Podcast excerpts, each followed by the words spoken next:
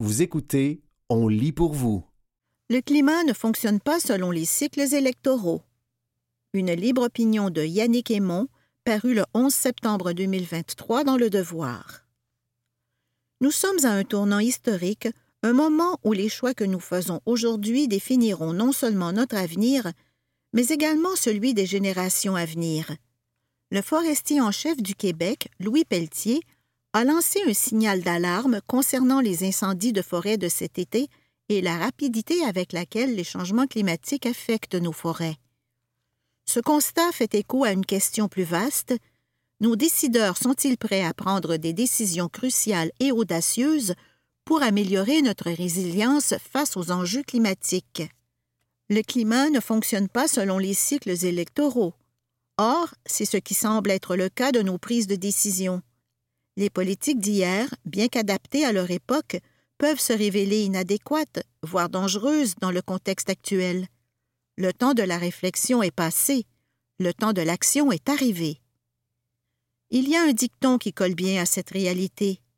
Fait est mieux que parfait. Bien sûr, il ne s'agit pas d'agir impulsivement, mais le moment est venu d'accepter que nous ne puissions attendre des solutions parfaites.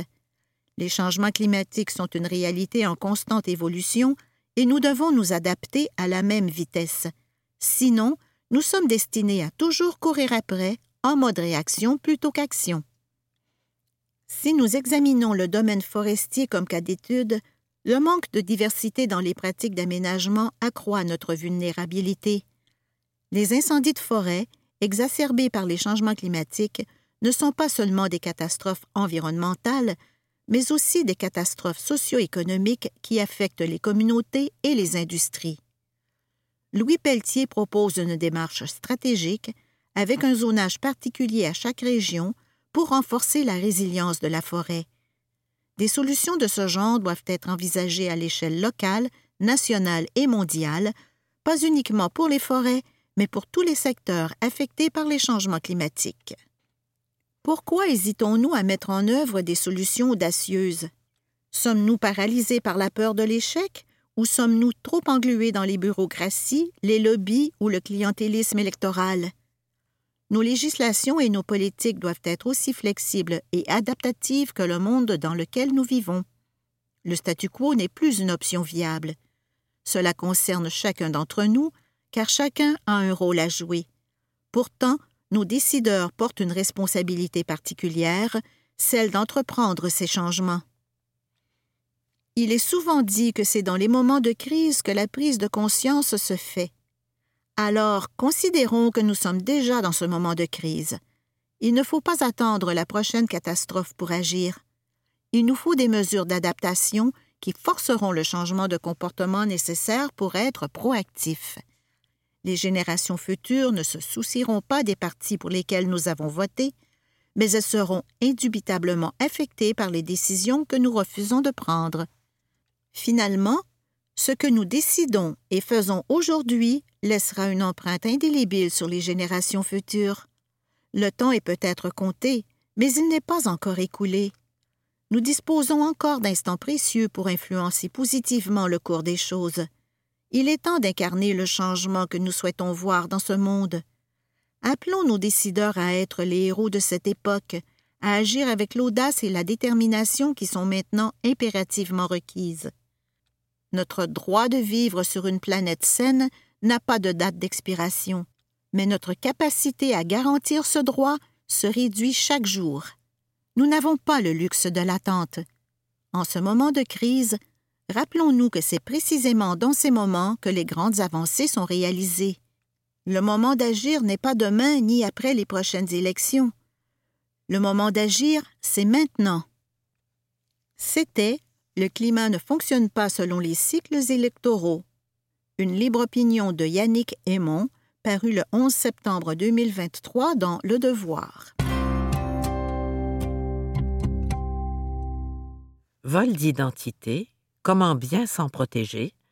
Un texte de Simon Diot, paru le 15 novembre 2023 dans le magazine Châtelaine. L'usurpation de l'identité en vue de commettre une fraude constitue le crime de l'heure un peu partout dans le monde. Voici cinq bons conseils afin de faire obstacle aux arnaqueurs. En route vers la BTB, Annie rechargeait sa voiture électrique quand elle a jeté un coup d'œil à son téléphone. Un faux avis de livraison de colis venait d'apparaître dans sa boîte de courriel. Sans réfléchir, elle a cliqué sur le lien annexé au message. Grave erreur. Ce lien a automatiquement installé sur son appareil un logiciel permettant à des fraudeurs d'accéder à toutes ses informations personnelles. Rapidement, les malfaiteurs ont pris le contrôle de mes comptes bancaires et commencé à piger dans ma marge de crédit, raconte la trifluvienne de 50 ans. Annie, c'est un pseudonyme car après cette mésaventure, elle tient à rester discrète, ferme immédiatement ses comptes et annule ses cartes de crédit. J'ai perdu des semaines entières à tout remettre en ordre, à remplir des rapports de police et à aviser les autorités gouvernementales, raconte-t-elle, encore exaspérée. Seule consolation, cette mère de famille n'a pas perdu un sou dans le fâcheux incident, son institution bancaire lui ayant remboursé la totalité des milliers de dollars qui lui avaient été dérobés. De plus en plus de Canadiens sont victimes de fraudes liées à l'usurpation d'identité.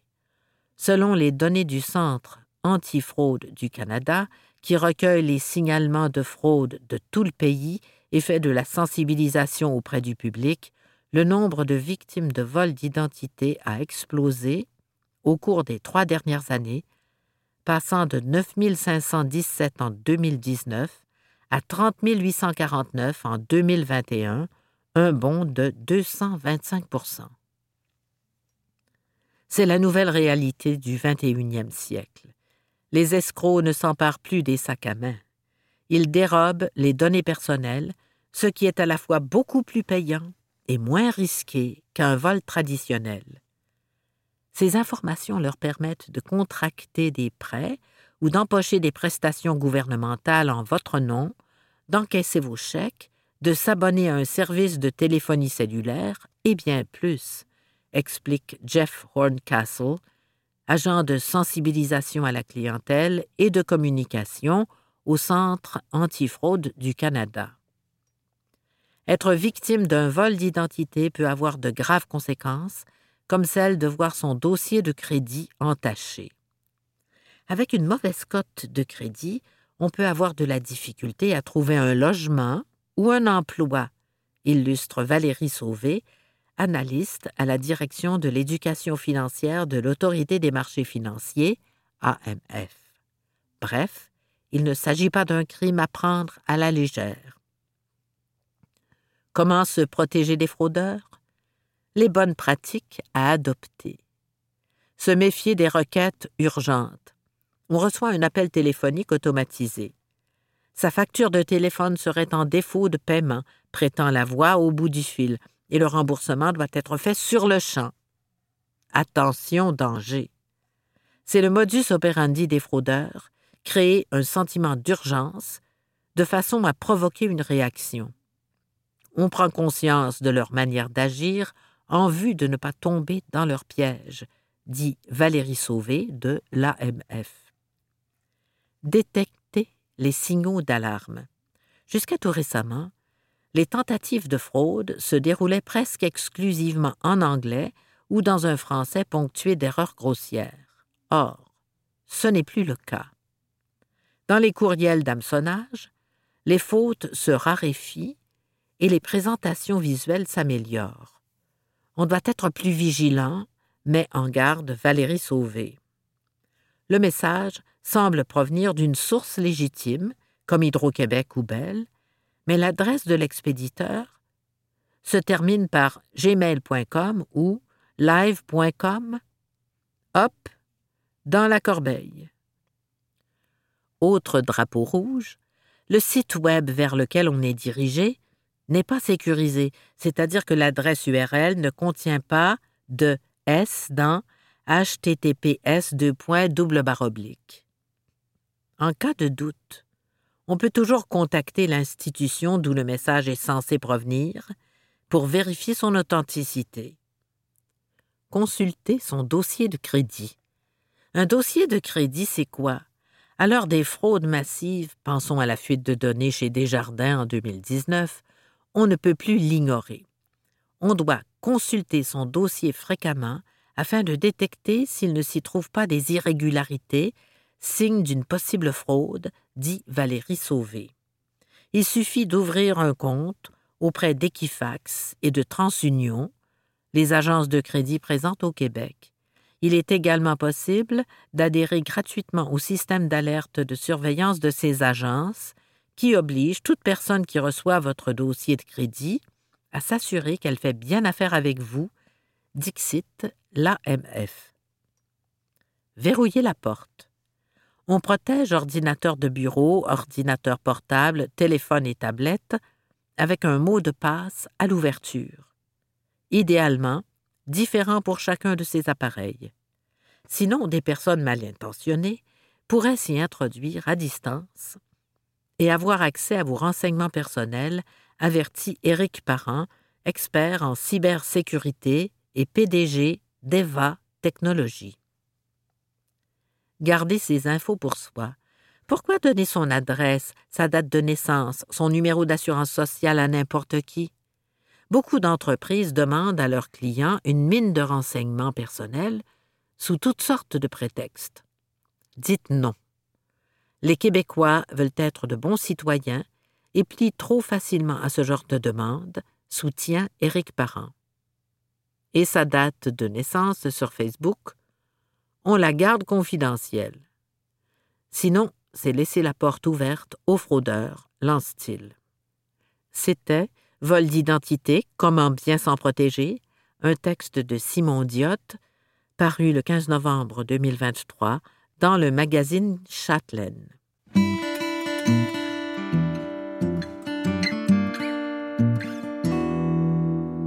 Faut-il ramasser des feuilles mortes? Un texte de la presse paru le 9 septembre 2023 dans la presse. Après la flambée des couleurs vient le moment où les arbres se dénudent et la même question revient chaque année. Que faut-il faire avec les feuilles tombées au sol? Plutôt que d'être ramassées, ces dernières peuvent devenir de précieuses ressources pour l'environnement. Survol de solutions écologiques pour donner une nouvelle vie aux feuilles d'automne. Laisser les feuilles mortes sur le terrain. Les feuilles attirent et soutiennent les organismes bénéfiques du sol, tels que les vers de terre et les micro-organismes. Ces créatures jouent un rôle essentiel dans la santé du sol. Lorsqu'elles meurent, elles se transforment en engrais et fertilisent ainsi naturellement la terre. Le fait de laisser les feuilles au sol aide aussi à augmenter la biodiversité puisque plusieurs espèces d'insectes, de vers, de papillons et de bactéries vivent sous les feuilles pendant les saisons fraîches. Les crapauds, les grenouilles et les salamandres s'en servent également pour se cacher. De plus, les feuilles qui se décomposent sont une source de nutriments pour le sol, un processus naturel dont bénéficient les forêts chaque année. Toutefois, une accumulation excessive de feuilles sur le terrain empêche la lumière et l'air de passer et finit par étouffer le gazon et les plantes. Utilisez alors la tondeuse pour déchiqueter les feuilles mortes, ce qui aura pour effet d'accélérer leur décomposition. Créer du paillis maison. Les feuilles tombées sur le terrain préservent l'humidité du sol, aident à en réguler la température et en renforcent la structure. Utilisées comme paillis, elles forment alors une couche protectrice. Il est également conseillé d'étaler des feuilles déchiquetées sur vos parterres de fleurs, vos arbustes et autour des arbres afin de créer une barrière isolante qui se transformera en compost au printemps. De plus, le paillis de feuilles empêche les mauvaises herbes de pousser et protège les racines des végétaux pendant les cycles de gel et de dégel. Cet engrais riche en vitamines et en nutriments peut aussi être utilisé sur le terrain l'été suivant. Pour créer votre paillis maison, déchiquetez les feuilles mortes en morceaux de 10 cm maximum, ou encore placez les feuilles complètes dans un sac et faites-y des trous de façon à ce que l'air y pénètre tout l'hiver. Au printemps, vous y trouverez un paillis naturel prêt à être utilisé. Mettre les feuilles au compost. Tirez parti des ressources naturelles en compostant les feuilles mortes pour enrichir votre jardin. Celles-ci sont riches en carbone, un élément essentiel pour équilibrer la composition du compost. Elles y ajoutent une matière brune qui se décompose lentement, contribuant ainsi à la création d'un compost de haute qualité. Un sol enrichi en compost retient mieux l'humidité, ce qui peut diminuer les besoins en arrosage, tout en contribuant à la réduction des déchets et à la santé globale de l'écosystème. Le compostage des feuilles mortes imite le processus naturel de décomposition et de recyclage des nutriments dans les écosystèmes forestiers. Pour composter vos feuilles, empilez-les dans un coin de votre jardin. Mélangez-les avec d'autres matières organiques comme des restes de table, du fumier ou des déchets de jardin pour accélérer le processus de décomposition. Vous avez un composteur à la maison, conservez une petite quantité de ce compost brun pour le mélanger tout au long de l'année avec le vert, c'est-à-dire vos restes de fruits et de légumes. Bon à savoir. Le compostage permet aussi de réduire la quantité de déchets verts envoyés à la décharge, ce qui diminue la pression sur les sites d'enfouissement et contribue à la réduction des émissions de gaz à effet de serre. C'était Faut-il ramasser les feuilles mortes? Un texte de la presse paru le 9 septembre 2023 dans la presse.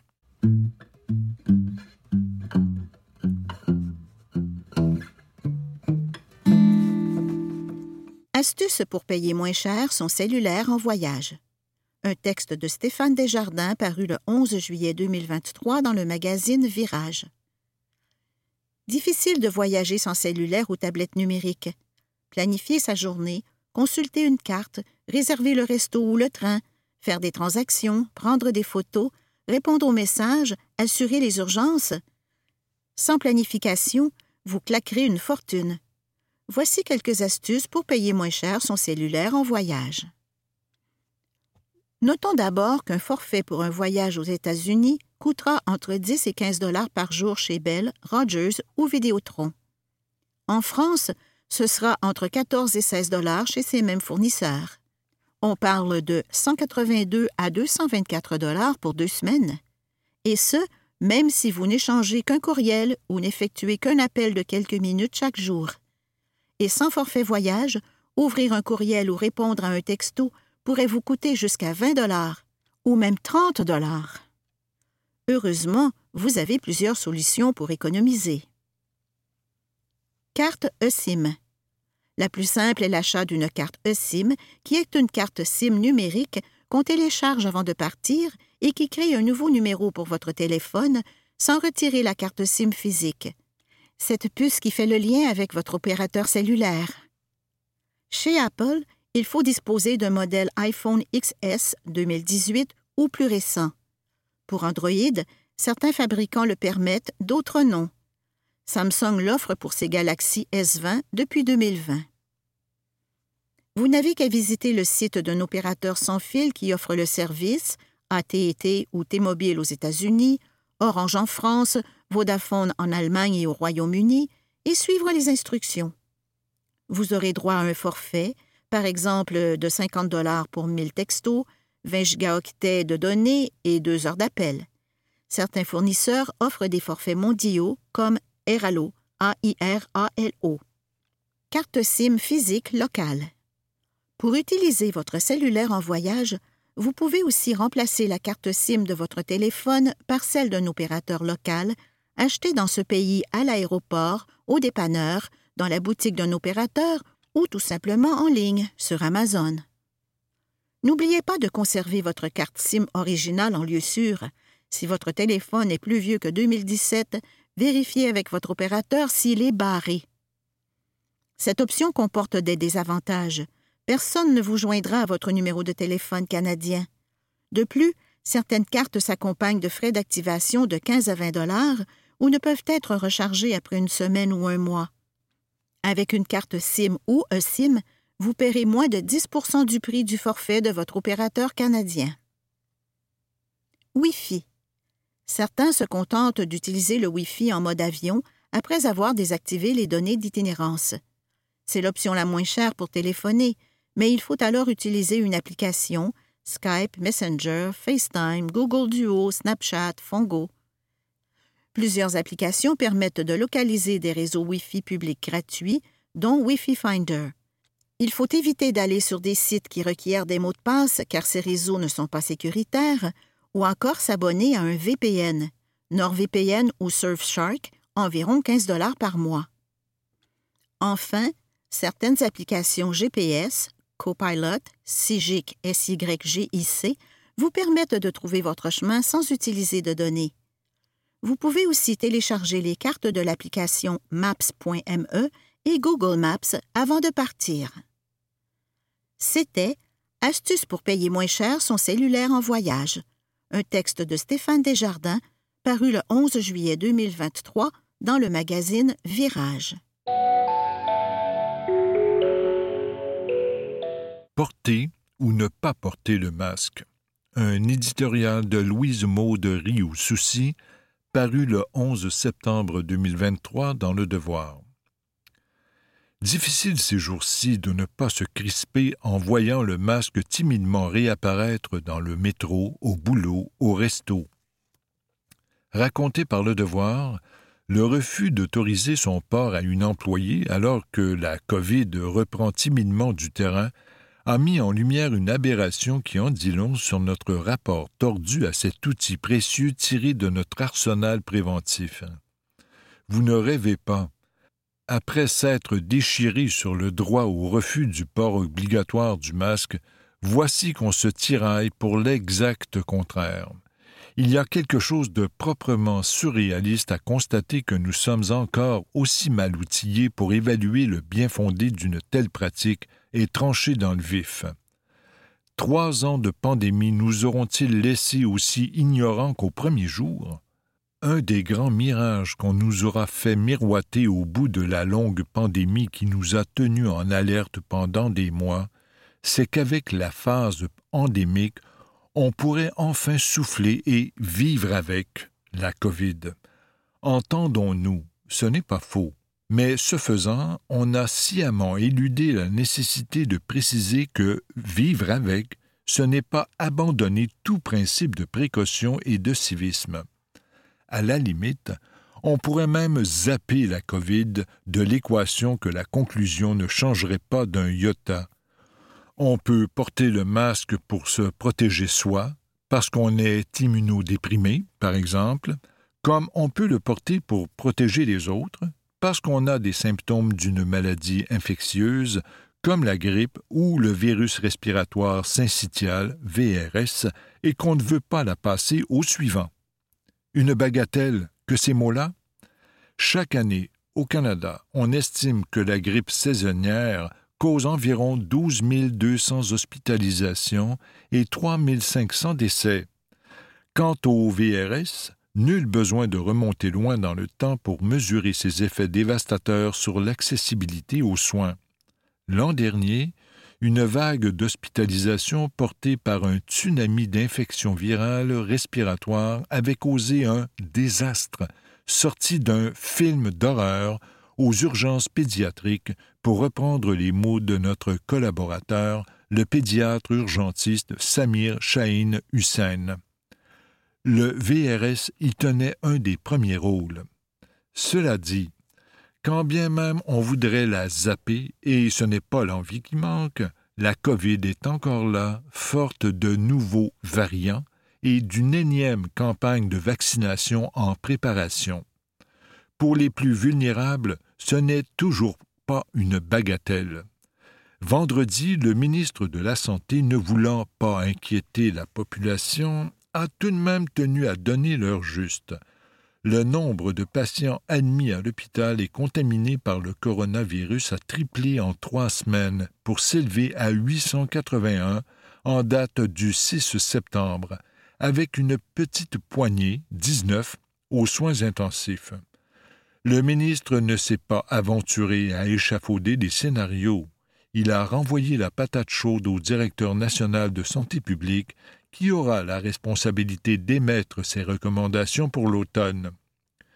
percer l'abcès entourant le port du masque apparaît comme un impératif, tout comme mieux encadrer le droit du port du masque au travail. Dans nombre de pays, surtout asiatiques, le port du masque est décomplexé.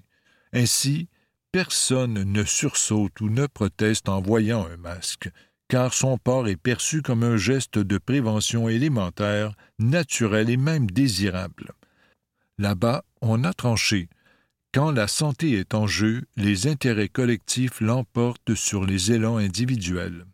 Ici, le port du masque a été instrumentalisé et politisé à outrance jusqu'à en faire une grenade encore aujourd'hui difficile à désamorcer.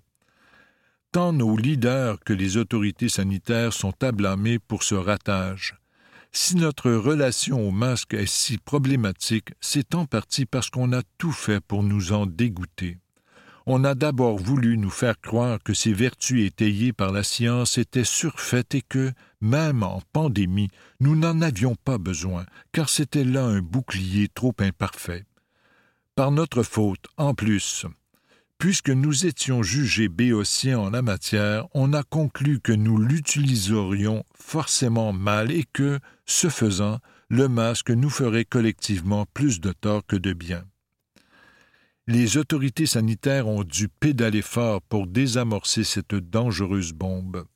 Bon prince, une majorité d'entre nous a accepté sans trop rechigner de voir le masque érigé en arme de protection massive le compas de la science, après tout, n'avait pas vraiment bougé.